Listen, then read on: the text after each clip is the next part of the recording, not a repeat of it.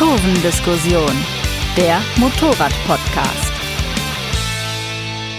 Hallo und herzlich willkommen zu einer neuen Folge Motorrad-Podcast. Mein Name ist Dina Dewisewitsch und an meiner Seite darf ich ganz herzlich begrüßen den Ferdinand Heinrich Steige. Hallo Ferdi. Hallo. Den Ferdi kennt ihr womöglich aus unserer Podcast-Reihe Motorrad-Kurvendiskussion. Und wir haben uns für diese Folge zusammengetan, weil die folgenden Minuten nicht nur für die Kurvendiskussion-Fans interessant sein dürften, sondern auch für die Hörerinnen und Hörer von Motorradfahrerin. Das ist unser Motorrad-Podcast von Frauen. Und natürlich auch für die Fans von Motorrad Ride, dem Magazin und Podcast für reisewütige Motorradfahrer. Das ist also eine echte Crossover-Folge dieses Mal. Ja, und äh, der Ferdi, der schildert euch jetzt kurz, wie es zu dieser höchst spannenden Folge kommt. Genau, bei uns sind nämlich zu Gast äh, die Lisa Berg zum einen. Hallo. Hallo. Und Katharina Teut. Und Hallo. Wir, und wir haben uns äh, kennengelernt, weil wir bei Motorrad, unsere Leser werden es wissen, äh, wir haben eine neue Rubrik seit ein paar Heften. Ähm, das nennt sich Leserstory. Und da bewerben sich dann immer, ja, Leser mit ihren Reisegeschichten und da wart ihr eben auch dabei. Und ja, wir haben uns dann vor ein paar Wochen getroffen und in unserem Gespräch hat sich, hat sich das einfach für mich immer spannender angehört und dann dachte ich mir, hey, das, das wäre doch was für den, für den Fahrerinnen-Podcast und dann während des Gesprächs dachte ich mir, das wäre vielleicht auch was für den Ride-Podcast und Genau, und damit Ja. wir uns nicht streiten, machen wir es einfach für alle drei Genau. Podcasts rein. und dann war ich auch ganz dankbar, dass ihr da natürlich auch dabei sein wolltet und genau, so seid ihr zu uns gekommen. Ja, legen wir mal los. Ihr wart äh, letztes Jahr unterwegs in Südamerika, ne? Und es war aber gar nicht als Motorradreise geplant, wenn ich das richtig verstanden habe. Ihr seid aber zusammen aus Deutschland hier los und wolltet zusammen unterwegs sein, ne? Genau. Also wir sind gemeinsam aus Deutschland hier los ähm, im kalten Januar 2019 mit dem Ziel ähm, Kuba und dann sind wir nach Mexiko und hatten von vornherein den Plan von Mexiko aus ganz runter zu reisen bis ähm, nach Südamerika bis nach Ushuaia und in Kolumbien haben wir uns dann aber Motorräder zugelegt. Wie lange wart ihr da schon unterwegs? Mm, Das war gerade so die Hälfte, würde ich sagen, Mhm. sechs Monate ungefähr. Genau. Okay. Und aber die Idee, ja, die hatten wir so unterwegs eigentlich. Also die kam so, ich würde sagen, in El Salvador. Ja. Ähm, das, also das war eher so eine Schnapsidee eigentlich, ne? Also wir hatten, wir hatten ein Motorrad irgendwo parken sehen und dann meinte ich nur, na ja, wie cool wäre das eigentlich jetzt irgendwie mit dem Motorrad weiterzufahren. Und ähm, Katharina hatte ja aber den Führerschein gar nicht und ähm, so kam es dann erstmal zu der Idee tatsächlich, genau. Okay. Und dann hast du dir eine äh, Maschine besorgt, Lisa, und dann seid ihr zusammen auf einer Maschine gefahren oder hat Nein. Katharina erst den Führerschein gemacht und dann seid ihr Genau, also tatsächlich ähm, meinte sie dann irgendwann so, na ja, also ich würde jetzt mich mal erkundigen, ob das möglich ist, einen Führerschein zu machen. Und dann war ich schon völlig blatt und dachte, oh, okay, gut. Also doch keine so große Schnapsidee, sondern ähm, kann man vielleicht tatsächlich machen. Und ähm, dann, ja, hast du ein bisschen recherchiert und ich weiß nicht, kannst du auch noch erzählen? Genau, ich hatte, also das Thema kam eben immer öfter auf im Vorfeld. Und dann hatten wir auch in, Nicaragua jemanden kennengelernt, der von Südamerika hochgefahren ist. Und irgendwie war das so präsent. Und dann dachte ich mir, naja, ich kann ja mal gucken, ob man den Führerschein nicht im Ausland machen kann. Und es ist vielleicht- vielleicht auch viel günstiger und dies, das. Und ich dachte mir aber tatsächlich immer, dass das sowieso an irgendwas scheitern wird, dass ich einen Führerschein nicht machen kann oder wir die keine Motorräder kaufen können, ne, ohne ohne den Aufenthaltstitel. Und dann habe ich so ein bisschen rumgegoogelt und tatsächlich stand in verschiedenen Foren, dass man relativ leicht in Kolumbien wohl einen Führerschein machen könnte. Und wir hatten sowieso überlegt, dass wir in Kolumbien gern länger bleiben würden, um einfach so ein bisschen zu pausieren und so ein bisschen anzukommen. Da dachte ich, ja, also man kann ja mal gucken. Und dann hat sich das so ein bisschen verselbstständigt, weil ich mich dann bei der Fahrschule angemeldet habe und es ging ohne Probleme. Und dann ging das mit der Prüfung auch und irgendwann konnte ich dann den Führerschein abholen und dann haben wir uns nach Motorrädern abge ne, umgeschaut und irgendwie hat dann halt auch niemand Stopp geschrien. und dann ging das so, obwohl wir ja alles, also wir mussten alles kaufen. Wir hatten, wir waren auch nicht ausgerüstet, was ähm, Camping angeht und ja, aber das haben wir dann irgendwie alles gemacht und dann innerhalb von vier Wochen hatten, hatte ich dann Führerschein, wir hatten Motorräder, wir hatten eine Campingausrüstung und waren Wir wir hatten halt Kleidung, wobei Ja. das, oder Helme auch, ne, wobei das relativ schwierig war in Kolumbien, da auch gute Sachen zu finden tatsächlich. Aber es hat doch irgendwie, also wir haben auch viel improvisiert, muss ich sagen. Also zum Beispiel ist halt der Selfie-Stick dann umfunktioniert worden zu einem Navi, sage ich jetzt mal, der wurde dann mit Kabelbinder halt vorne an Lenker, an Lenker hin montiert und dann wurde da das Handy reingemacht und das war halt dann unser Navi-Gerät so, ne? Und ähm, wir haben schon viel improvisiert auch und Oh, ja. Kabelbinder haben wir auch viele benutzt, ähm, hat man immer, immer dabei. Aber ja, ging. Also hat Mhm. alles dann irgendwie geklappt, genau. Aber Lisa, das heißt, du hattest äh, den Führerschein schon vorher, oder? Genau, ich Und- habe den vor ein paar Jahren hier in Stuttgart tatsächlich Aber gemacht. warst du ja. hier dann auch schon mit dem Motorrad unterwegs oder kam das auch erst eigentlich durch die Reise, dass du gedacht hast, hey, ich habe eh einen Führerschein und jetzt Ja. habe ich auch mal eine Gelegenheit vielleicht? Also ich hatte, genau, ich hatte schon ein Motorrad und das habe ich jetzt auch immer noch. Das hat dann halt quasi auch ähm, auf mich gewartet hier bei meinen Eltern. Und ähm, ich war dann schon ein bisschen ähm, in Frankreich unterwegs tatsächlich. Also so ein bisschen Alpen und äh, Provence und sowas war ich schon unterwegs, genau.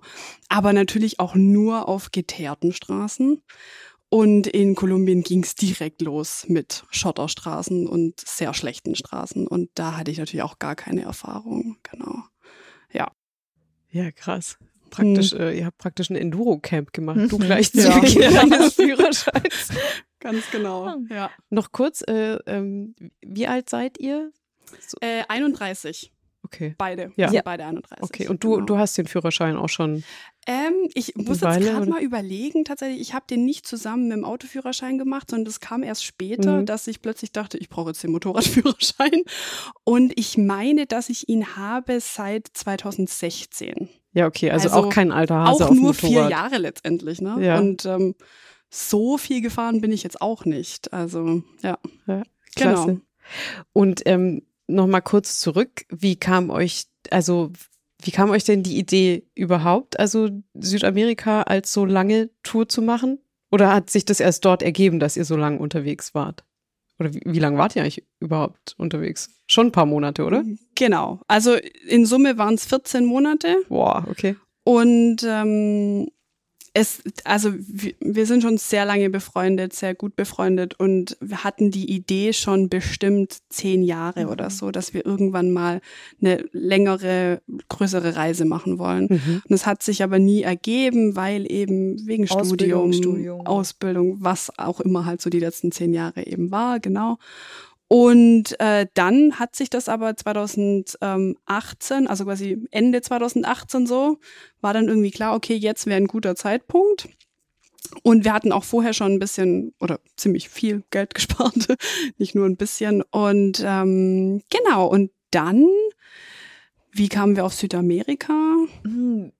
Wir haben dann eben 2018, als klar war, okay, es kann jetzt wirklich losgehen, haben wir so ein bisschen so ein Ranking erstellt, wo wir beide hin Hm. möchten. Und da Lisa schon in Südostasien war, ist das so rausgefallen. Und dann sind so ein paar Sachen rausgefallen. Und ähm, in Zentral- und Südamerika gab es viele Ziele, wo wir gerne hin wollten. Und dann dachten, also ich dachte das vor allem, ich dachte, gut, dann machen wir einfach nur Zentral- und Südamerika, dann haben wir das irgendwie schon abgehakt, dann nehmen wir uns da richtig Zeit für und haben da alles gesehen. Funktioniert natürlich gar nicht, weil man immer dann noch mehr Sachen sehen will. Aber so kam der Fokus ähm, auf Südamerika und wir haben von Anfang an so ungefähr ein Jahr rum angedacht und wollten aber mal schauen, wie es dann so läuft, weil hätte ja auch sein können, es irgendwie passt gar nicht für uns oder gefällt uns nicht. Ja, und dann hat sich immer weiterentwickelt und ähm, wir hätten auch noch länger reisen können, aber irgendwann ging dann halt tatsächlich das Geld zur Neige und dann war es nach 14 Monaten auch in Ordnung, zurückzukommen. Und jetzt rückblickend muss man auch sagen, es hat einfach alles wirklich gut gepasst. Also wir sind gerade noch vor dem Corona-Lockdown zurück nach Deutschland gekommen und hatten richtig Glück, so gesehen. Okay, das also ihr musstet nicht irgendwie Quarantäne oder auf irgendwelchen Flughäfen ewig rumhängen. Ihr hattet noch eine unkomplizierte tatsächlich war Rückreise. die, die Rückreise relativ unkompliziert. Das war echt noch, ja. Ich glaube, da wollte man später noch drauf kommen, aber bi- bis zu dem Umsteigen aufs Motorrad, wie, wie seid ihr denn dann eigentlich rumgekommen? Also ich meine, Hm. es ist ja auch nicht so ganz trivial in Südamerika so lange rumzureisen, oder? Mhm. Ähm, ja, also tatsächlich mit Bus und, also eigentlich nur Bus. Ich wollte gerade Bahn sagen, aber nein, es gab keine Bahn, sondern nur Bus. Und ähm, ja, muss man sagen, war natürlich auch eine coole Erfahrung, so ist nicht, weil du natürlich in den, in den Bussen unterwegs bist, wo auch alle anderen irgendwie, also viele Einheimische einfach auch unterwegs sind. Gerade Zentralamerika war schon sehr abenteuerlich in den Bussen. Da gab es auch doch die ein oder andere Situation, wo ich dachte, wir überleben diese Busfahrt nicht. Weil das wegen Verkehr jetzt, wegen der Fahrweise? Mhm, genau, und den wegen Fahrzeugen. Der, ja, Krass. und vor allem auch den Fahrzeugen. Also diese Busse, die waren halt, die sahen aus wie aus dem letzten Jahrhundert so ungefähr. Und Mhm. dann ging der in die Bremsen und es quietschte nur und ich dachte, oh Gott, oh Gott, wir überleben das nicht, aber ähm, haben es überlebt und ähm, Genau, aber hatten viele, viele lange Busfahrten. Also wirklich, es waren auch oftmals lange Strecken und dann 12, 14 Stunden im Bus. Und ähm, das war auch, wie gesagt, eine coole Erfahrung und wir haben es auch gern gemacht. Aber es war halt dann schon irgendwie, wo dann klar war, okay, diese ganze Motorradidee, die verfestigt sich immer mehr. Da war uns dann auch irgendwie, dass wir dachten, ja, also können wir gar nicht abwarten, irgendwie von diesen Bussen wegzukommen. Ne? Also, ähm, weil es einfach anstrengend ist und ähm, du so viel Zeit da drin verbringst und irgendwie dann doch die ganze Zeit schläfst und nix siehst. Und ähm, ja, genau. Aber cool, dass ihr dann auf Motorräder kommt und nicht einfach denkt, okay, dann holen wir uns halt ein Mietauto oder Hm. keine Ahnung, andere Möglichkeiten. Wir haben uns tatsächlich dann, als wir mit dem Motorrad unterwegs waren und viel durch den Regen gefahren sind und in der Kälte waren, haben wir uns auch gefragt, warum haben wir eigentlich nie drüber nachgedacht, ein Auto zu kaufen? Aber das war nie Thema. So. Das hätte sich ja genauso gut angeboten. Ja. Das wäre noch so, wäre sogar leichter gewesen. Ich hätte keinen Führerschein gebraucht und alles, aber Auto stand irgendwie nie zur Gar Diskussion. Nicht. Überhaupt gar Das ist ja nicht. witzig. Die Idee kam überhaupt nicht auf. Und die, ähm, Ja. die Verbindung zu dem Camping, also als ihr mit dem Bus unterwegs wart, habt ihr nicht gecampt? Nee. Nein. da wäre es dann auch einfach, ich glaube, zu viel gewesen zum, weil dann braucht man ja ein Zelt und Schlafsäcke und Isomatten und wir waren so schon mit unserem Gepäck ausgelastet und wir sind ja ganz viel eben in so Chicken Buses rumgefahren. Also die waren immer super voll und da musste man sowieso gucken, dass man sein Gepäck irgendwie bei sich hatte oder dass es halt nicht verschütt geht. Und wenn ich überlege, dass wir da noch Campingzeug mitgenommen hätten, das ja. Und äh, was, was war dann die, die Idee? Also verbindet ihr das automatisch, also Camping und Motorrad? Oder weil, also man muss ja nicht gezwungenermaßen campen, wenn man mit dem Motorrad unterwegs ist, aber das war dann einfach Nein. doppelte Freiheit oder was? Genau, ich glaube, wir wollten es uns einfach offen halten, Mhm. dass wir einfach, also wir dachten von Anfang an, wir würden gerne dann auch viel wild zelten, wenn das möglich ist und dachten einfach, also wenn es die Möglichkeit gibt und wir irgendwo unterwegs sind und hier passt jetzt gerade, dann würden wir da einfach gerne bleiben und nicht darauf angewiesen sein, immer eine Unterkunft zu finden. Und ähm, das war irgendwie auch, das war irgendwie auch selbstverständlich, Mhm. würde ich sagen. Also als es drum ging, okay, Motorrad kaufen, dann ging es auch gleichzeitig drum, auf jeden Fall mit Zelt und Schlafsäcke und überhaupt, genau. Hattet ihr da keine Angst? Also mir kommt da jetzt irgendwie schon so ein bisschen Gänsehaut bei dem Gedanken, so wild zelten. Also in Europa okay, ich weiß jetzt nicht, Südamerika gibt's ja auch große Abstufungen in den Ländern, wie äh, ja, wie sicher Mhm. oder unsicher Ja, man da klar. unterwegs ist. Also eigentlich hatten wir keine Angst, ne? Nee, gar nie. Und es ist auch nie was passiert. Ähm, wir haben immer darauf geachtet, dass wir halt, wenn wir wild gecampt haben, ein Plätzchen gefunden haben, das so ein bisschen weg vom Schuss ist, wo man eben das nicht einsichtig ist, wo sich irgendwie alles gut anfühlt. Und wir haben, es gibt so eine App und da kann man dann quasi, da werden Campingplätze vorgeschlagen, also Wildcampingplätze. Da kann man immer gucken, wie andere Leute das bewertet haben und kriegt dann so ein Gefühl dafür, wäre das was für uns oder nicht. Und ähm, ich glaube, wir haben es einfach drauf ankommen lassen, wie es sich so anfühlt für uns. Und es war einfach von Anfang an gut. Mhm. Hat sich Genau. und kam dann auch nie, nie jemand vorbei. Es gab nie eine brenzliche Situation oder so. Es war, ich glaube, zweimal ist irgendwie ein Tier um unsere Zeit rumgeschlichen. Da dachten wir so, na ja, okay. Aber ich bin dann einfach eingeschlafen, da war es auch okay. Genau.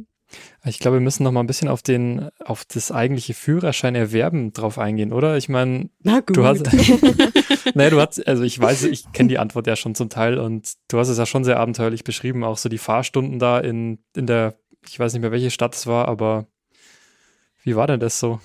Ja, ich habe den Führerschein erworben in Medellin in äh, Kolumbien. Das ist eine große Stadt und ähm, mit einem, also riesiges Verkehrschaos. Da ist ständig rund um die Uhr sind da viele Fahrzeuge unterwegs und unglaublich viele Motorräder und keiner hält sich an irgendwelche Regeln. Kolumbien ist eins, ist das Land in Südamerika, das habe ich auch in meiner ersten Theoriestunde gelernt, das die meisten Verkehrstoten hat. Und ähm, da versuchen sie jetzt gerade dem entgegenzuwirken und haben weil auch, glaube aus der älteren Generation keiner einen Führerschein erworben hat offiziell. Das wurde ja alles gekauft oder selber gedruckt oder so. Ich bin also dann vorschriftsgemäß zur ähm, Fahrschule gegangen, gegangen, was man so macht als Deutscher. Und ähm, Theorieunterricht musste ich auch 28 Stunden ableisten, mich einwählen und auswählen mit dem Fingerabdruck und so. Hab da auch so ein bisschen was gelernt, mehr oder weniger. War aber ähnlich wie ähm, beim Autoführerschein. Und dann Praxis waren tatsächlich fünf Fahrtage. Und am ersten Fahrtag hat er mich halt direkt aufs Motorrad gesetzt auf die Straße und wir sind direkt in den Straßenverkehr gefahren und er saß hinten drauf und das war irgendwie alles ein bisschen sportlich für mich, weil ich mir dachte, gut, er hat scheinbar direkt Vertrauen, dass ich mit ihm hinten drauf fahren kann und im Straßenverkehr überlebe. Ich habe ja tatsächlich auch überlebt, aber es wurde eben nicht so viel erklärt. Ich war dankbar, dass Lisa mir im Vorfeld an einem anderen Motorrad, das wir mal irgendwo haben stehen sehen, hat sie mir erklärt, naja, hier ist Gas und Bremse, Kupplung. Es hat schon viel geholfen, weil das fand er auch nicht so nötig. Und dann sind wir halt los. Und ich würde sagen, 80 Prozent der Zeit in der Fahrschule habe ich damit verbracht, Anfahren am Berg zu üben, weil Medizin ist sehr bergig. Das bedeutet, wenn man da lebt und ähm, Motorrad fährt, muss man das auf jeden Fall können. Das konnte ich dann auch, aber sonst habe ich, bin ich nie weiter als bis zum dritten Gang gekommen. Kurven fahren äh, haben wir gar nie, also weder in der Theorie besprochen noch in der Praxis mal gemacht. Ja, und ähm, das war dann alles so, dass ich mir dachte, okay, einer der Tage haben wir damit verbracht, zum kolumbianischen TÜV zu fahren mit einem Roller. Und dann durfte ich eine Weile Roller fahren okay. und dann kam es zu dem Tag der, oder dann kam es ans Ende der Praxisstunden und zur Prüfung. Und dann war mir schon ein bisschen mulmig. Und dann dachte ich, okay, dann frage ich mal, wie denn die Prüfung abläuft. Und dann hat er mir auf, auf die Schulter geklopft und hat gemeint, na ja, Katharina, ich habe doch gesehen, wie du gefahren bist. Ich weiß doch, dass du das kannst. Die, du hast quasi jeden Tag einen Teil deiner Prüfung abgeleistet. und dann dachte ich mir, ah, okay, das war's jetzt also. Du bist jetzt vorbereitet. genau, du kannst es jetzt also. Gut. Ähm, und dann sind wir ein paar Tage danach los und dann waren die erste Woche war furchtbar, die ersten vier Wochen sehr anstrengend, weil ich einfach faktisch nicht fahren konnte. Und gefühlt war das auch für Lisa so, dass sie, glaube die ersten Wochen dachte, oh Gott, das, wir werden nie dort unten ankommen, weil wenn sie in diesem Tem Tempo weiterfährt, dann, dann, ja, das wird nichts. Und dann, will ich so sagen, im zweiten Monat lief es dann schon geschmeidiger mhm. und ich habe ich hab wirklich immer mehr dazu. Es war eine steile Lernkurve nach oben, aber auch ein sehr harter Weg. Also das kalte Wasser geschmissen ist da halt echt massiv untertrieben. ja. ja, vor allem genau. dann direkt ja. im Gelände. Ja. Mhm. Ja, aber naja, wir hatten direkt am Anfang in Kolumbien richtig schlechte Straßen ah, auch. Ja. Das war undankbar. Da sind wir auch viel umgefallen. Ja. Aber hast du da nicht in der ersten Fahrstunde nicht gedacht, auf was habe ich mich da eingelassen? Oder? Doch, ich hatte, ich, in der ersten Fahrstunde hatte ich auch Schweißausbrüche, dachte, das ist doch alles nicht richtig. Und dann habe ich auch einen Helm bekommen von der Fahrschule. Der saß, also dass der überhaupt auf meinem Kopf fiel, war ja auch ein Wunder. und ich hätte wahrscheinlich auch in Flipflops fahren können. Also es war alles so, ja, und dann war ich aber so einfach konzentriert aufs Überleben, dass das ging irgendwie. Aber ich habe mich tatsächlich öfter gefragt, ob das eine Schnapsidee ist, was wir hier eigentlich gerade machen. Und äh, dachte so, oh Gott, wenn wir hier nicht beide lebend rauskommen, dann kann ich auf keinen Fall zurück nach Deutschland. ja, ähm, genau. Apropos Deutschland, hast du den Führerschein jetzt ohne Probleme, also wird der anerkannt? Mhm. Oder musst du hier nochmal komplett von neuem anfangen? Mhm. Also das ist so ein bisschen, bisschen paradox, wenn ich das glaube erzähle, weil mein kolumbianischer Führerschein gilt in Deutschland sechs Monate. Das bedeutet, aktuell fahre ich mit meinem kolumbianischen Führerschein. Ähm, nach sechs Monaten darf ich aber nicht mehr damit fahren. Deshalb musste ich mich jetzt anmelden zur Prüfung.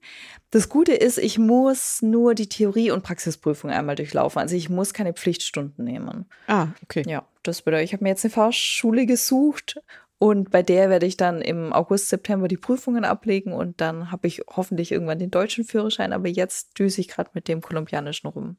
Ja, gut, war ja auch eine super Ausbildung. Ja, ich glaube auch. Zumindest die Zeit danach. Ja, nach so knapp 20.000 Kilometer läuft's dann. Ja, klasse. Ja, gut, das machen andere nicht in vier, fünf Jahren. Von Mhm. daher Ja, ist eben das schon eine andere, ganz gute Praxis. andere machen dann Enduro-Training und was weiß ich was und ihr macht das halt einfach so. Das, ja.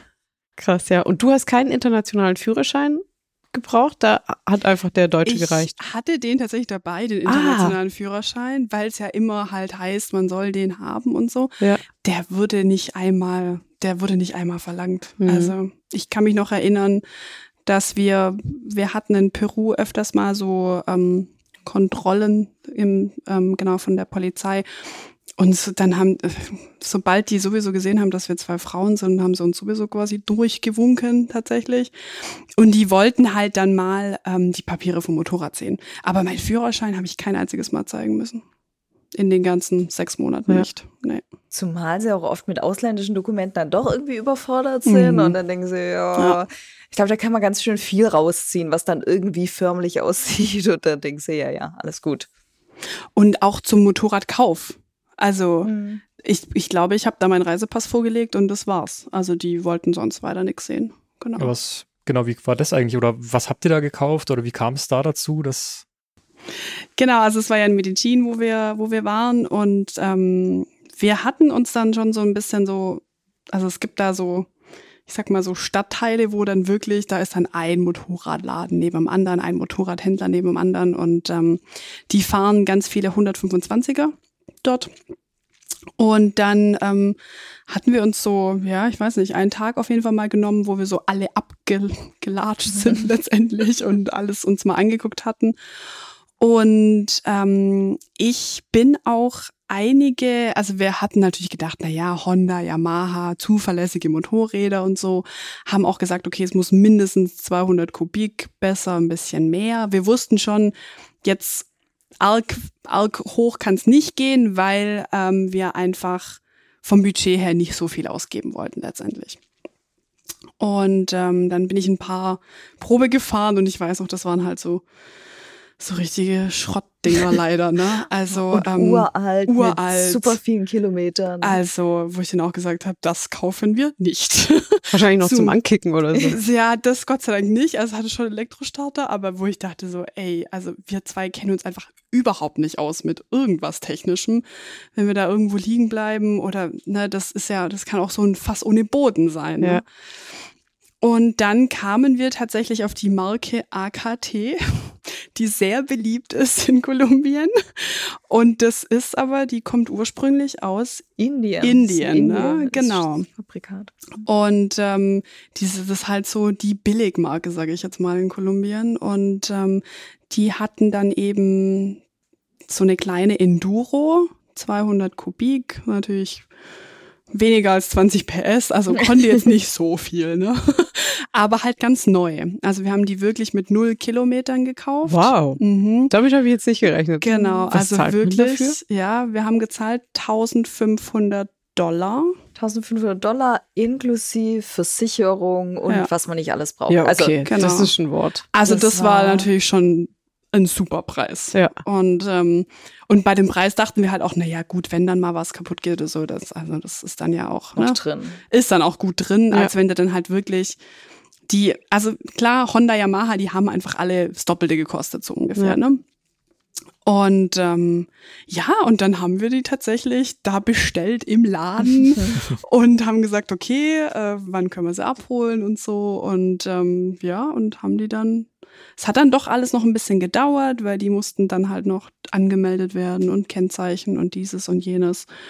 Und dann, aber ja, ich würde sagen, was weiß ich, wie viel Zeit verging, vielleicht eine Woche. Ja, wir waren Oder- nur sehr ungeduldig. Es war gar nicht ja, so ja, lang, aber genau, wir es war wollten gar halt nicht so los. lang. Ja, aber ja, wir wollten einfach los dann irgendwann. ihr wollt euch jetzt nicht mehr in den Bus reinsetzen? genau. ähm, aber ja, eine Woche und dann haben wir die dort abgeholt und sind das erste Mal dann durch den Verkehr zurück Hilfe. zu unserem. Also wir haben zu der Zeit in so einem Hostel halt gewohnt und ähm, das war halt, weiß ich, so 20, 25-minütige Fahrt durch den Stadtverkehr. Und das, also das, das, das kann man sich gar nicht vorstellen. kann man sich nicht vorstellen, den Verkehr dort. Die, da hält sich überhaupt gar niemand an irgendwelche Regeln und alle drängen sich halt irgendwo durch und also hunderte von Motorradfahren, gerade halt die kleinen, die 125er und so. Unfassbar. Und ja, ja auch mit am liebsten drei bis fünf Leuten auf einem Motorrad mhm. oder noch sonst wie viel ja. Gepäck. Also spannend. Ja. ja, da ist der Stuttgarter Stadtverkehr ja äh, ja, das ist richtig, gar nicht erwähnt. Das ist richtig Entspannung. Also. ja, habt ihr da dann auch, ähm, weiß ich nicht, Ausrüstung und Helme und sowas? Konntet ihr das alles vor Ort euch kaufen oder? Ja. Größtenteils schon, aber von der Qualität her konnte es halt nicht so viel. Also wir mhm. haben uns ähm, Jacken und Hosen gekauft, die ähm, regenfest hätten sein sollen. Wasserdicht, genau. genau, war überhaupt gar war nicht so. Also es, hat, es hat das erste Mal geregnet und wir waren direkt gewässert. Das war dann halt ähm, das gleiche bei den Handschuhen hm. und ja. ja so ging es gerade weiter. Am Anfang sind genau. wir mit Wanderschuhen beide gefahren und hatten keine Motorradschuhe, weil wir dachten, das ist nicht so wichtig und wir haben auch gar keine gefunden und so. Es war schon alles sehr, tatsächlich sehr improvisiert und so ein bisschen was äh, die Ausrüstung anging, Ausstattung war so ein bisschen unbefriedigend. Und es ist tatsächlich auch in den anderen Ländern nicht besser geworden, großartig. Mhm. Ja. Also das war dann auch in Ecuador nicht oder in Peru nicht. Du meinst jetzt die Auswahl, oder? Die, genau, was es so gab, die genau, Auswahl. also ihr hättet aufrüsten können. Genau, genau. Okay. Also, dass du überhaupt irgendwas bekommen ja. hast. Also, so in, ja. einfach so einen ganz normalen Motorradladen, wo du reingehst und ja. dann gibt's halt ja. 20 Paar Handschuhe, Helme, Schuhe, was, wie man es halt so von hier halt kennt. Ja. Das gab's nicht. Und ähm, gerade am Anfang, ich meine, wir haben dann zwei Taschen gefunden fürs Motorrad, das war schon gut, aber das war schon alles sehr mühselig. Also mhm. da sind wir wirklich von Shop zu Shop gegangen. Und dann sind wir einfach auch von der Körpergröße, wir sind jetzt nicht riesig, also wir sind beide mhm. so um die 1,70. ähm, aber das war auch schon ein Problem. Und dann habe ich Schuhgröße 41, 42. Das war dann ein bisschen problematisch. Also da sind wir schon an so Hürden gestoßen. Ach so, dass genau. euch praktisch die Klamotten gar nicht. Genau, genau okay. die sind einfach ja. zu groß. Die sind ja. dort einfach im Schnitt kleiner. Okay. Und ähm, wir haben dann auch tatsächlich, ne, also so ganze Campingausrüstung und noch ich weiß nicht, was wir da noch alles, ähm, noch so Kleinkram und so Zeugs. Ähm, es gab tatsächlich einen Decathlon in Medellin, der, also da waren wir dann öfters. Und äh, von dort hatten wir auch unser Zelt, das war auch richtig gut. Mhm. Ähm, und sonst hatten wir tatsächlich noch einiges über Amazon in den Staaten dann bestellt. Haben wir dann zwar mega viel Zoll und Einfuhrgebühren und weißt du, Kuckuck was noch alles bezahlt, aber ähm, sonst wären wir gar nicht an die ganzen Sachen gekommen. Also genau. Ja, krass. Ja. Konntet ihr das eigentlich, also hat das alles dann in euer Reisebudget überhaupt noch reingepasst oder musstet ihr da auch mal, weiß ich nicht, zwischendurch arbeiten oder war das? Wir haben schon davor, aber vor allem danach sehr sparsam gelebt und waren eben dann viel Wildzelten und haben uns auch sonst wenig, wenig so gegönnt. Das hört sich immer so ein bisschen komisch an, wir haben uns 14 Monate Reise gegönnt, aber wir haben uns sonst wenig äh, rausgelassen, weil es jetzt viel Geld gekostet hat. Von dem her war das drin. Und wir haben tatsächlich einmal beide gearbeitet für zwei Wochen. Wir haben so ein Workaway gemacht und dann gegen Kost und Logis gearbeitet. Aber jetzt nie gearbeitet, so dass man Geld verdient hätte. Von dem her war das, das war ein guter Einblick auf jeden Fall. Das haben wir auch in Kolumbien gemacht und dann lernt man einfach nochmal ganz anders eine Familie und die Menschen überhaupt kennen. Finanziell hat sich das jetzt nicht so richtig gelohnt in eine oder die andere Richtung. Genau. Genau.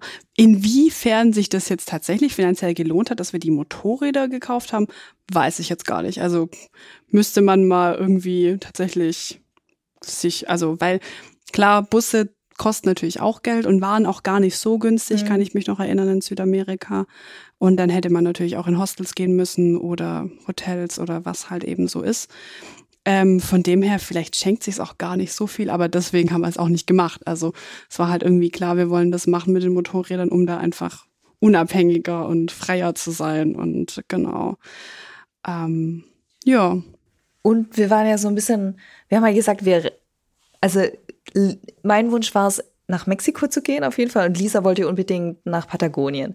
Das war, wir wollten schon wirklich bis zum Ziel kommen, aber wir waren, was die Zeit angeht, flexibel. Also wir haben dann immer geguckt, wie es aussieht auf dem Konto und dementsprechend auch so ein bisschen die Reise geplant. Und im Zweifel hätten wir dann irgendwas weglassen müssen. Aber hm. es ging sich gut aus. tatsächlich. Genau, ja.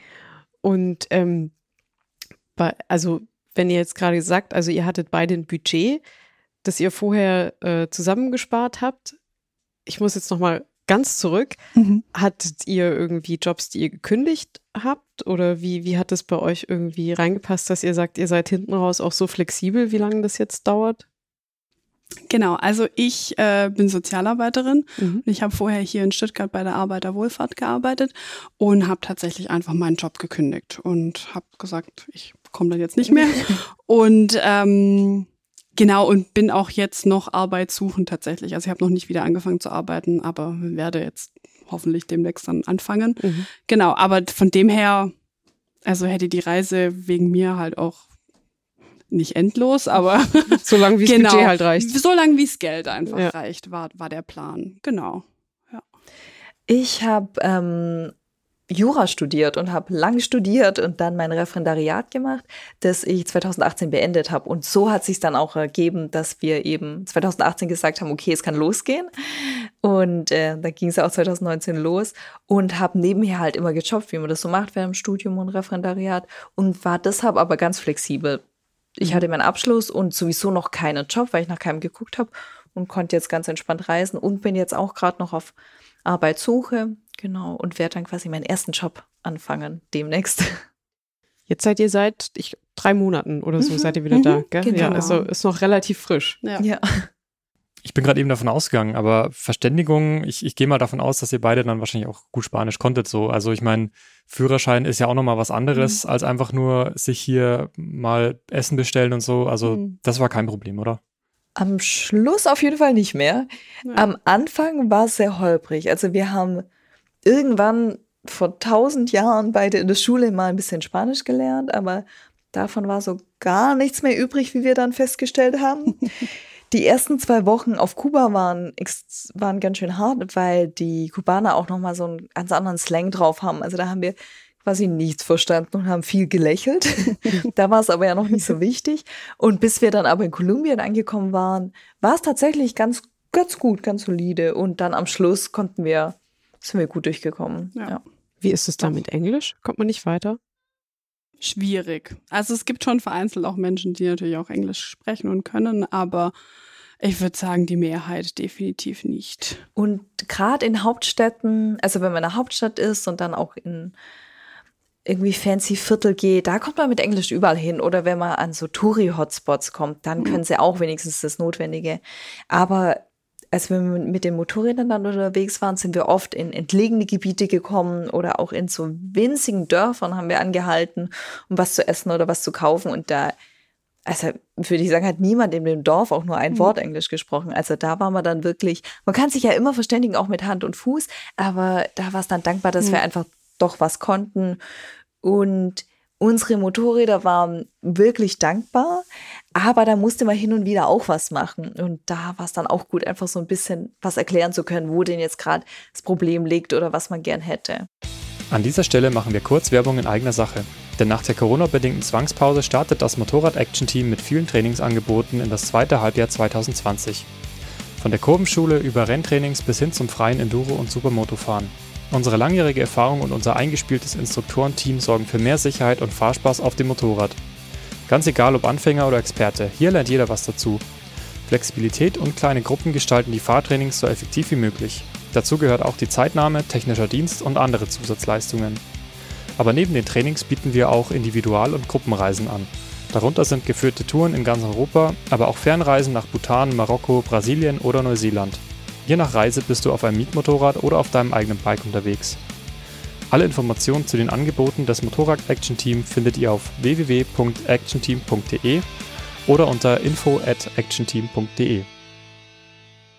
Gab es da nämlich größeren Pannen oder, oder Unfälle? Oder ich meine, ich gehe mal davon aus, dass, dass ihr bestimmt das eine oder andere auch mal umgefallen seid oder so, aber Oh ja.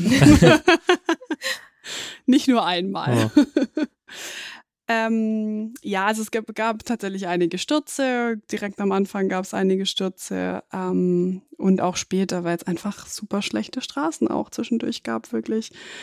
Richtig tiefer Schotter und ähm, ja, furchtbar. Kann man sich hier gar nicht vorstellen in Europa, glaube Genau.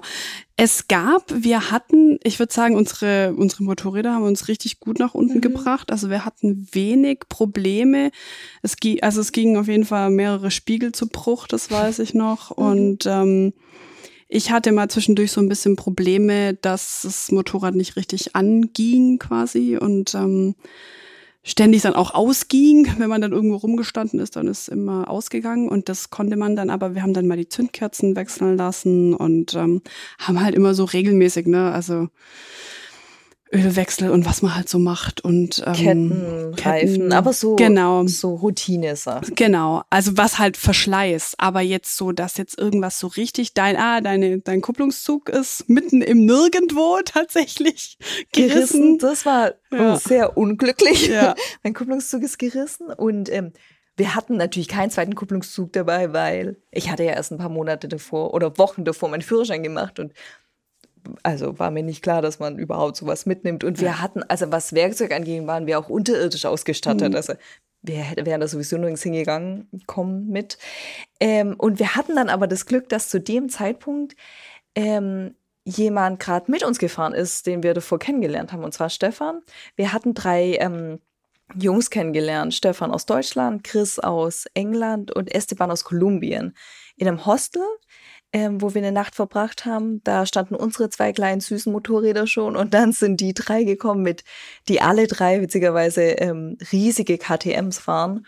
Und ähm, die haben wir dann während der Reise mal zusammen, mal getrennt voneinander immer wieder getroffen. Und da war gerade Stefan dabei, der dann ähm, uns geholfen hat. Und dann haben wir so eine Konstruktion gebastelt und dann ließ sich das Motorrad aber nicht starten. Und dann konnte man das nur im zweiten Gang starten. Und da habe ich gesagt, ich mache das auf keinen Fall. Ich wenn- weil da, dann ist einfach auch, ne, da ist man so hochgegangen mit dem Vorderrad und so. Du und hast einen Wheelie schon gemacht, Helgi.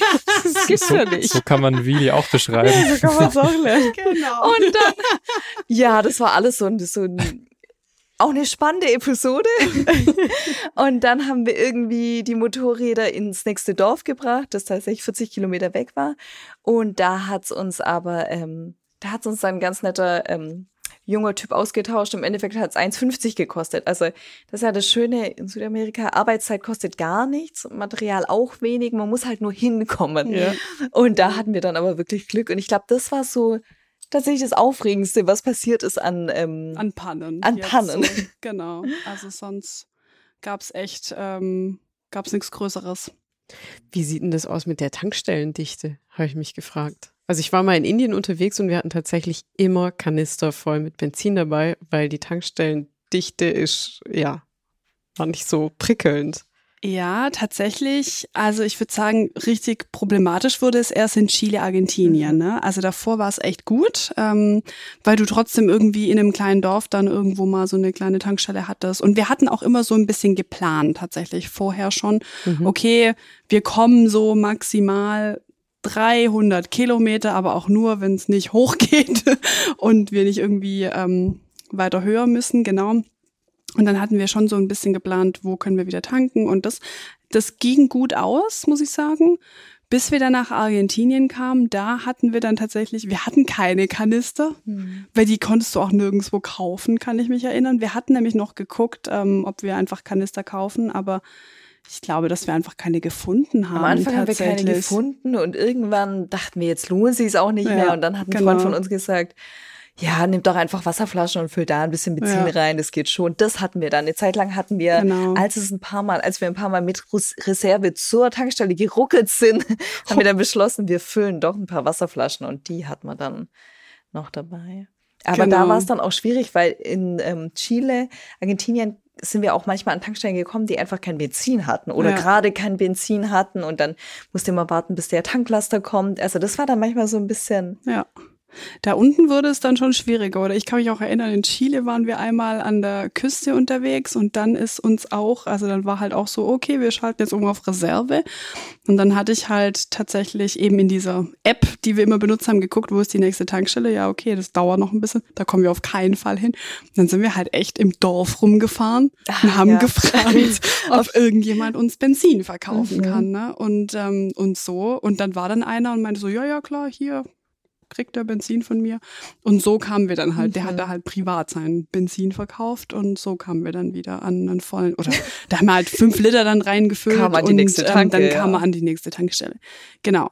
Aber ja, es war dann wirklich oben total entspannt, weil da unten habe ich dann manchmal schon so bisschen äh, kleine Schweißausbrüche bekommen, weil ich dachte, oh Gott, wir schaffen es nicht und wir bleiben hier und stellen, also stellen das Zelt quasi hier neben der Straße auf und, und warten, dass irgendjemand Warten, bis der vielleicht Tanklaster hält, kommt. das hält und uns irgendwie ein paar Liter abgibt oder so. Ja, genau. Weil da ist ja auch oft dann einfach hunderte Kilometer nichts. Ja, Und ja, vor allem in Patagonien da unten, also da kommt nix. Okay, krass. Ja, für Stunden. Ja, gut, ist wahrscheinlich äh, dann Stunden, äh, ratsam, wenn ja. man auf dem Schirm hat, Ja. wie viele Kilometer es noch dauert. ja, oder halt ein Kanister, Tankstelle. ne? Ja. Ähm, wisst ihr, wie viele, wie viele Kilometer ihr ungefähr insgesamt so unterwegs wart? Habt ihr noch geguckt, bevor Mhm. ihr die Motorräder verlassen habt? es waren so knapp 20.000, also ich glaube Genau. 19.000 noch was. Ja, Krass. Bis wir Genau. In acht, acht Monaten. Oder? in September sind wir los. ja bis oder sieben Monaten dann, oder? Ja. Sieben Monaten, genau. Wir haben sie dann Mitte, Mitte März haben wir sie verkauft Mhm. in Chile dann, genau. Okay, an wen? An zwei andere Reisende. Ja, das war so ein bisschen für uns Glück, für die so ein bisschen Leider Unglück Pech, dann. ja. Ähm, wir, ha wir haben sie an einen äh, Engländer verkauft und an eine Deutsche, die sie getrennt voneinander gekauft haben. Und ähm, die Deutsche hat leider das Motorrad dann zwei Wochen später schon wieder beim Zoll abgegeben und ist nach Hause geflogen, eben weil sich auch in Südamerika dann alles verschärft hat ähm, wegen Ach der ganzen so. Corona-Pandemie. Ja, okay, okay. Und das war natürlich schade für sie. Ähm, und bitter. Und er ähm, ist tatsächlich noch unterwegs, immer noch. Mhm. Und hat dann viel Zeit ausgesessen irgendwo im chilenischen Hinterland und hat uns Fotos, weil er hat auch unsere ganze Campingausrüstung übernommen und hat uns Fotos geschickt, wie er da jetzt gerade ähm, Fische fängt und Zeit verbringt. Genau. Aber ähm, das ist mein Motorrad, glaube ich. genau, das war deins. Ja. Ja. das ist noch, ähm, das ist tatsächlich jetzt wieder unterwegs auf dem Weg nach oben. Wir haben zwei Käufer gesucht, die sie wieder zurückfahren nach Kolumbien quasi, Ja. wieder nach Hause bringen. Ach so, Genau. müssen die, habt ihr da Einfuhr oder wie, Die wie sind ist halt, das geregelt? die sind dort gekauft und dort gemeldet, also haben ein kolumbianisches Kennzeichen. Und ähm, am einfachsten wäre es halt, sie wieder dort legal zu verkaufen, weil letztendlich darfst du die nicht ähm, oder kannst du sie nicht legal verkaufen in anderen Ländern. Und wir haben das jetzt so gemacht, das ist auch, glaube, das machen ganz viele, ne? das Hm, ist sehr so beliebt. Praxis, ähm, ja. Du stellst so eine Vollmacht aus ähm, für den neuen Besitzer und der letztendlich bin ich quasi noch eingetragen als Besitzerin, aber ich habe ihm quasi die Vollmacht ausgestellt, dass er also dieses Motorrad jetzt fahren darf ähm, über die Grenze und eben bis nach Kolumbien und dass er es dort dann quasi legal verkaufen darf. Und dort kann er es tatsächlich an eine Privatperson oder an einen Händler oder was auch immer. Genau. Ähm, so haben wir es gemacht und es hat auch tatsächlich ohne Probleme geklappt. Also auch Grenzübergänge waren dann kein Problem und so. Genau, und jetzt, jetzt sind wir mal gespannt, was er jetzt macht, weil er ist noch relativ weit unten in Patagonien und da kommt jetzt der Winter. Also da ist jetzt Schnee. Und eigentlich muss der jetzt dann mal zügig in Strecke machen. Süden, also äh, in Norden ähm, und Strecke machen, weil das ist ja, also da sind jetzt null Grad so ungefähr. Ja, und sind da die Grenzen zu? Kommt der nicht hoch? Ja, genau. oder? genau, die Grenzen noch nicht hoch. Ja, sind noch Ach zu. so. Und ähm, Oh je. ja, also bin sehr gespannt, wie sich bei ihm noch weiterentwickelt tatsächlich, ja. Ja, wer hat sich denn bei euch die, also ihr hattet ja schon gesagt, ähm, das war gerade noch vor Corona. Wie waren denn eure eigentlichen Pläne, wieder zurück nach Deutschland zu kommen?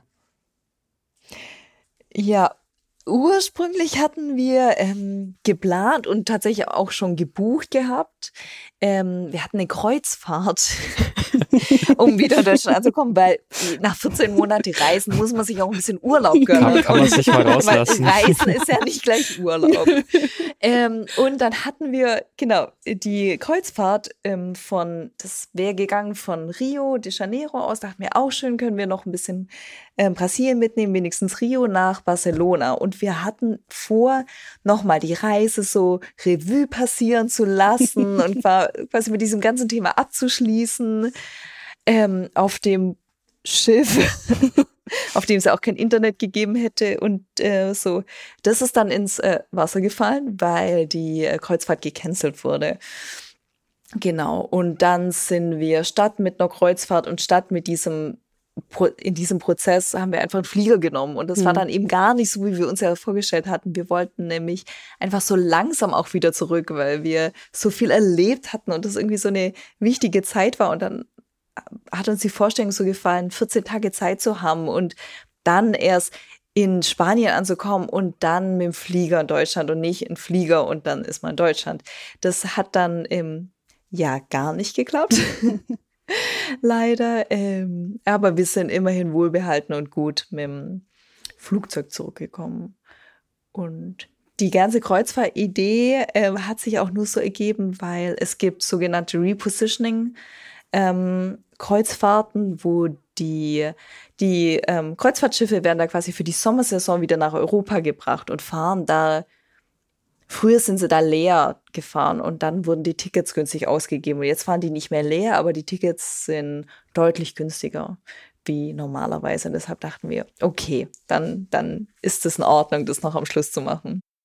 Ja, schade. Das wäre eine sehr softe Rückführung gewesen. Ja, genau. Wiedereingliederung ja. in die europäische Gesellschaft. Genau. Ja. Ähm, wie liefen das äh, vorab? Habt ihr euch um die Visas gekümmert? Also stand schon fest, welche Länder ihr ähm, auf jeden Fall machen wollt. Das habe ich schon so rausgehört. Und da habt ihr euch wahrscheinlich im Vorfeld schon drum gekümmert, oder? Nicht? Mm, Lisa schüttelt den Kopf. nein. Also wir hatten, wir brauchen ein Visum für Kuba, das mhm. weiß ich. Oder da brauchst du so eine Touristenkarte, nennt sich das. Und das musstest du im Vorfeld machen.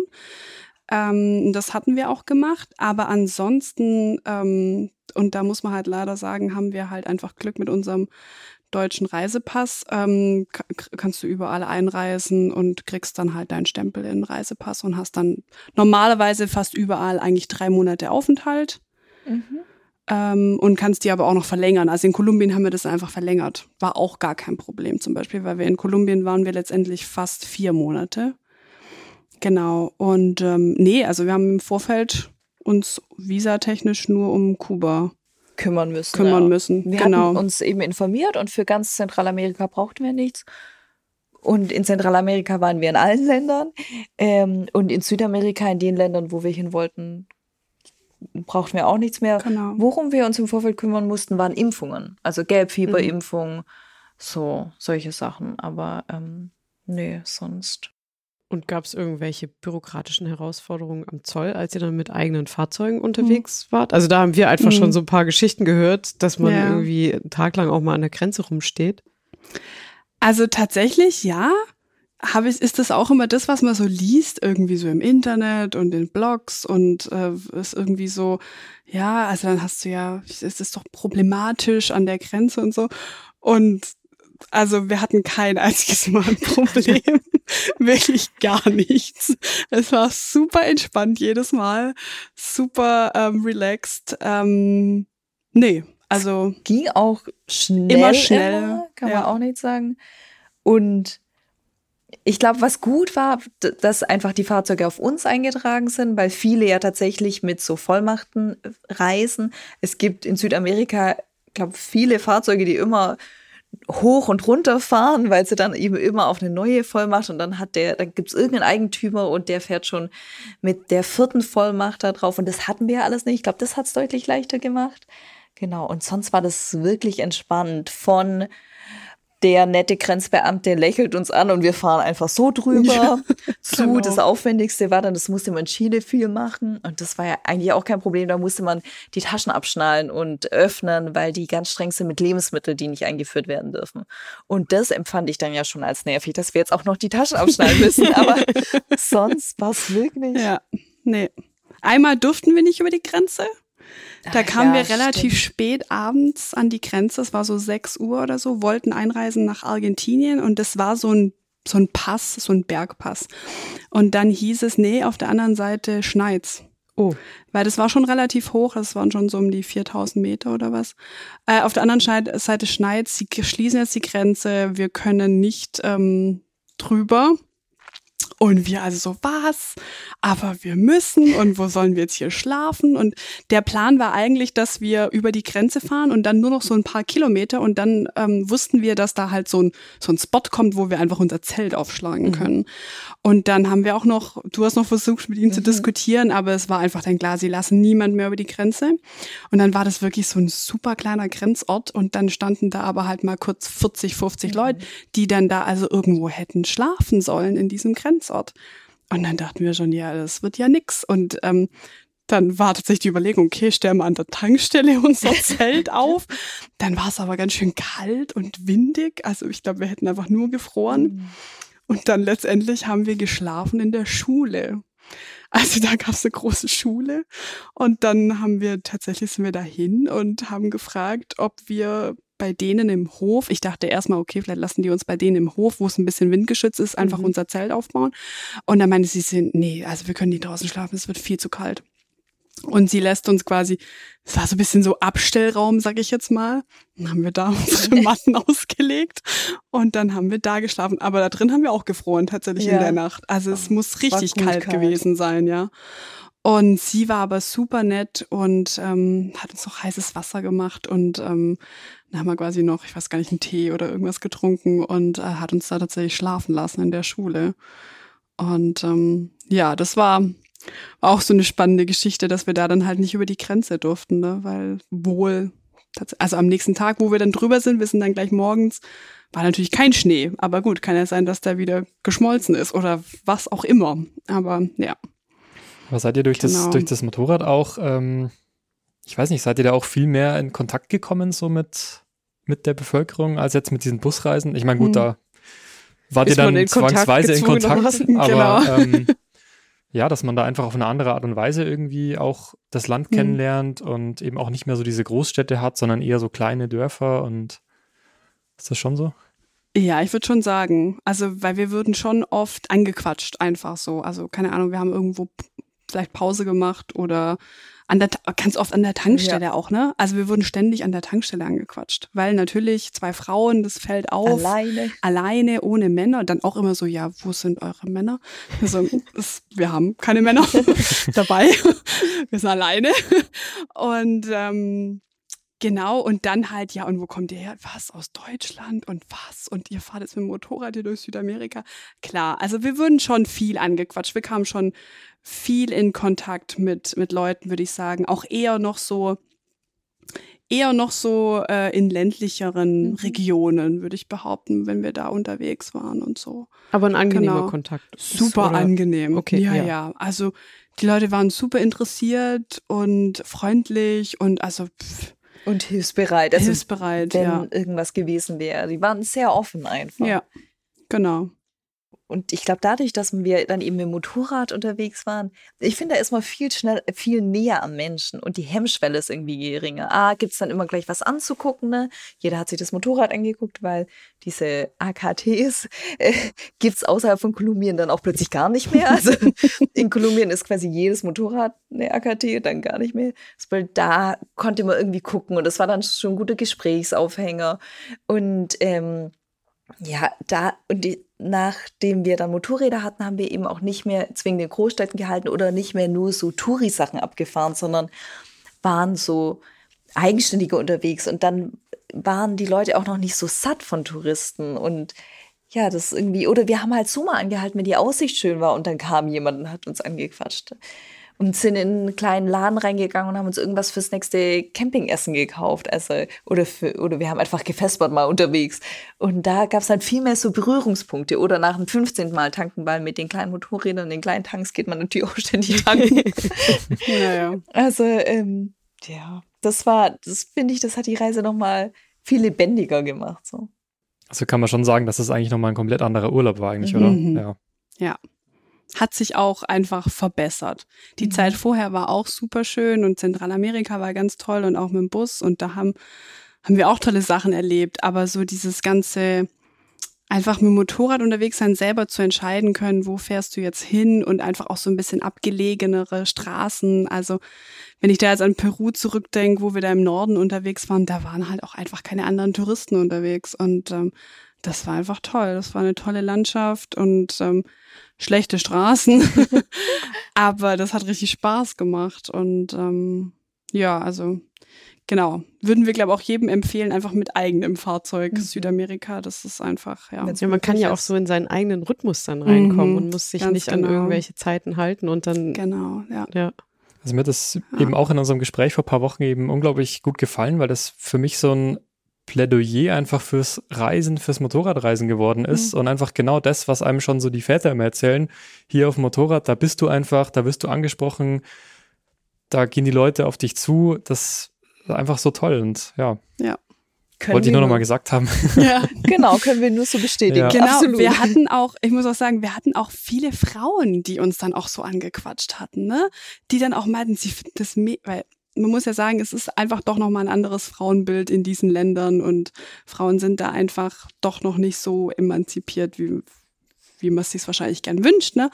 Ähm, und äh, viele haben uns auch angesprochen und sie finden das super toll, dass wir alleine unterwegs sind und ach, sie würde ja jetzt auch gern Motorrad fahren und so, ne? aber sie kann immer nur hinten drauf bei ihrem Mann fahren und so. Also das, das war schon auch richtig Mhm. schön, muss ich sagen, da so, so irgendwie das zu spüren, dass ähm, So auch ich. als Vorbild, ne? ja, so ein bisschen vielleicht. Inspiration. So ein doch. bisschen Inspiration, das war dann schon ein tolles Gefühl, ja. Ja, klasse. Doch, ja. Erinnert ihr euch spontan an einen der schlimmsten Momente unterwegs? So, also es muss jetzt nicht der schlimmste sein, aber an was denkt ihr da zuerst? Oh, also es, es gab so ein paar. Mir sind so zwei in Erinnerung. Ich fange mal mit dem ersten an, Ja. vielleicht hat Lisa ja den anderen. ähm, und zwar ein schlimmer Moment war tatsächlich zweiter Tag. Wir hatten die erste Nacht campen gut überstanden. Da ist uns in der ersten Nacht direkt so ein riesiger Baumstamm, weil es gestürmt hat, aufs Zelt, das aber gut überlebt hatte. Also war sowieso schon so ein bisschen Ja. Also wir hatten irgendwie schon so ein bisschen Pech. bisschen Pech. Ja. Und dann sind wir eben am zweiten Tag weitergefahren. Und die Straße sah nicht so vielversprechend aus, aber wir wussten es auch nicht. Und es gibt ja kein Zurück, sondern immer nur ein Vor. Und dann sind wir also gefahren und einfach umgefallen, ständig, weil die Straße furchtbar schlecht war. Aber dann waren wir schon so weit, dass wir auch nicht wieder zurück wollten, weil da war es ja auch schlecht und wir dachten, vielleicht wird's besser. Im Endeffekt waren wir an diesem Tag waren wir acht Stunden oder neun Stunden unterwegs für 30 Kilometer, weil wir einfach nur damit beschäftigt waren, die Motorräder wieder aufzurichten. Und wir hatten am Anfang noch keine Seitentaschen, sondern hatten zwei Taschen übereinander hinten drauf. Also waren wir sehr toplastig. Und dann konnten wir die Motorräder auch nicht zu zweit wieder aufstellen, sondern mussten immer abschneiden. Wir haben das Gepäck abgeschnallt, das Motorrad aufgestellt, wieder alles aufgeschnallt. Dann sind wir gefahren. Und je öfter wir umgefallen sind, desto unsicherer sind wir natürlich geworden. Und es gab also es war, es war kein Split und es war kein, es waren einfach riesige Krater da drin. Also es gab riesige Furchen und Ja. ähm, dann waren wir einfach, und wir hatten auch nicht genügend zu trinken und zu essen dabei, weil wir nicht damit gerechnet hatten, dass es so läuft, sondern wir dachten, ja, wir fahren, dann kommen wir irgendwo hin, kaufen ein. Und dann waren wir einfach irgendwann so fertig, dass wir nicht mal mehr, wir wollten nicht mal mehr heulen, sondern haben nur noch gelacht, weil es einfach so furchtbar war alles. Und an dem Abend, und dann sind wir tatsächlich irgendwann angekommen und dann so auf den letzten Meter habe ich dann noch meinen Spiegel zerstört. Da sind wir abends einfach, da waren wir so fertig und da dachte ich, vielleicht sollten wir einfach alles hier stehen und liegen lassen und zurückfliegen und das war's jetzt. ja. Und das war halt wirklich der zweite oder dritte Oh, Tag. das war, das Aber war nicht von der Reise, ne? sondern äh, Von den Motorrädern. wir ja. mit den Motorrädern losgefahren waren, genau. Oh je. Und dann dachte ich auch so, okay, vielleicht ist es ein Zeichen, vielleicht, vielleicht ist es doch nicht das Wahre für uns. Aber ja, und da danach muss ich auch sagen, da sind wir eine ganze Weile, haben wir richtig geguckt, dass wir keine schlechten Straßen fahren. Wir sind nur noch geteerte Straßen gefahren. Soweit es ging. Soweit ne? es ging, sind wir nur noch geteerte Straßen gefahren, auch wenn es irgendwie länger gedauert hat oder so, das war uns egal. Weil wir sind auch einmal dann noch wieder umgedreht, nachdem es dann hieß, ah ja, hier geht's jetzt weiter auf der Schotterstraße. Ich so, nee, ich fahre nicht Schotterstraße. nein, nein. genau. Und ähm, ja, das war definitiv ein schlimmer Tag. Wir hatten dann noch mal, also ich weiß nicht, an welche Situation du sonst noch gedacht hast, aber wir hatten in Argentinien noch mal so eine Strecke, ähm, das war, die ist auch sehr bekannt. Also das, das kennt auch jeder Motorradfahrer, der irgendwie in Argentinien schon mal unterwegs war. Dass einfach hier diese 20 Kilometer oder was das war, einfach super schlecht sind, weil das ist so ganz tiefer Schotter und da sind so richtige Spurrinnen von den LKWs, die da natürlich auch fahren und du musst halt gucken, dass du in dieser Spurrinne drin bleibst. Und da hat's uns einfach alle 100 Meter hat's uns einfach hinquetzt. Aber wirklich. Also mindestens fünf, sechs Mal in diesen 20 Kilometern, würde ich sagen.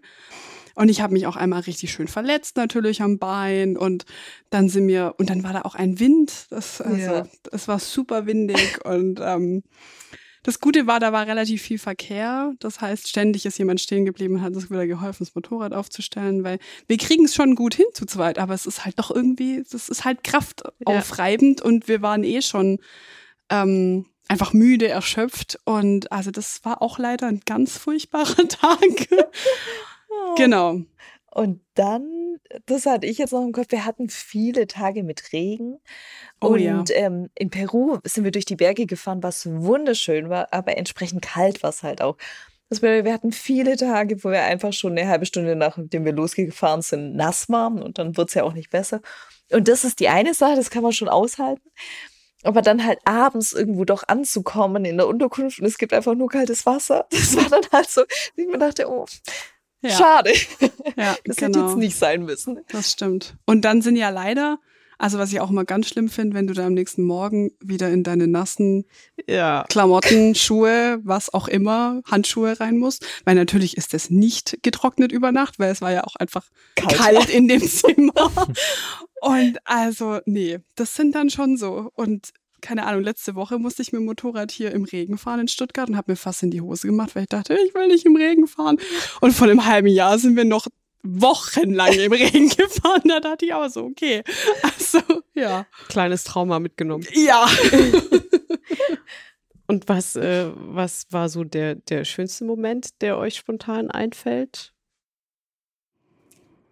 Hm. Oh je, da Das gibt's ist schwierig viele. wahrscheinlich bei so Ja. einer Reise, weil es ja. so das Gesamtpaket ist, Ja. ne? Das ist richtig schwierig. Also wir hatten, also wir hatten richtig viele schöne Wildcampingplätze, muss ich sagen. Und ähm, hatten da dann einfach auch viele schöne Sonnenuntergänge oder auch mal, wir waren mal einmal in der, in so einer, da gibt es so eine ganz kleine Wüste in Kolumbien, in der wir waren. Und ähm, da hatten wir einfach auch dann schönen Sonnenuntergang, dann hat man die Sterne nachts gesehen und ähm, am nächsten Morgen sind wir ganz früh aufgestanden und wollten noch so eine Tour durch die Wüste machen. Das hat, und dann tatsächlich auch ohne Gepäck und so, damit wir so ein bisschen, ne, bisschen flexibler einfach sind. Ähm, und es hat richtig, richtig Spaß gemacht, aber da ist dann auch nach zwei Stunden ist es viel zu heiß geworden und dann war auch irgendwie relativ schnell klar, okay, wir müssen jetzt zusammenpacken und gehen.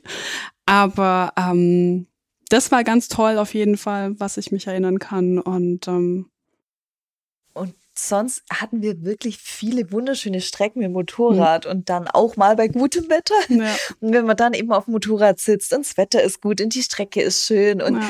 man weiß, man ist gerade in Südamerika und die Reise geht noch weiter und das ist einfach so ein unbeschreibliches Gefühl von Freiheit. Das war immer so, wo ich mir dachte, wie, wie cool ist das einfach gerade, dass wir die Möglichkeit hatten, hier zu sein und dass das jetzt alles so läuft und ja, das waren so die Momente, wo ich dachte, boah, es lohnt sich, ist- jede genau. Fahrt im Regen man lohnt wird sich. doch entschädigt für das Frieren und ähm, genau, wir haben schon viel gefroren auch, ja, doch. Nee. Äh, Genau. man konnte es jetzt schon raushören, glaube ich. Also ihr seid dem Motorradfahren jetzt auch treu geblieben, auch hier nehme ich an. Ja. Genau. Habt ihr schon, weiß ich nicht, weitere Reisepläne jetzt? Also wir haben viele Ideen, ähm, noch keine konkreten Pläne. Also das nächste, die nächste große Reise ist schon im Kopf, das wird Afrika sein. Datum Ah ja. steht noch nicht fest. Weil ursprünglich Klar. dachten wir auch, wir machen Afrika auch noch direkt mit, aber das ging dann alles nicht so. Das, aber das ist auch okay, weil für den Kontinent kann man vielleicht auch noch mal eine extra Reise machen. Genau. Und dann Auch mit den Motorrädern? auch mit Ja. den Motorrädern, auf jeden Fall. Habt ihr da schon was im Kopf? Also ob ihr mit den Motorrädern, ob ihr die da hin, äh, hin verschaffen könnt oder ob ihr dort welche Genau, also so, so konkret haben wir jetzt noch keine Pläne, aber ich glaube, dass das, also tatsächlich jetzt von hier, du musst ja jetzt nicht über den riesigen Ozean Mhm. tatsächlich, sondern du könntest ja wirklich von Spanien rüber nach Marokko oder so. Mhm. Und dann bist du ja zumindest schon mal auf dem richtigen Kontinent. Ähm, also das sehe ich da schon mal deutlich entspannter, als wenn du jetzt von hier los willst und tatsächlich nach Südamerika oder so. Ne? Mhm.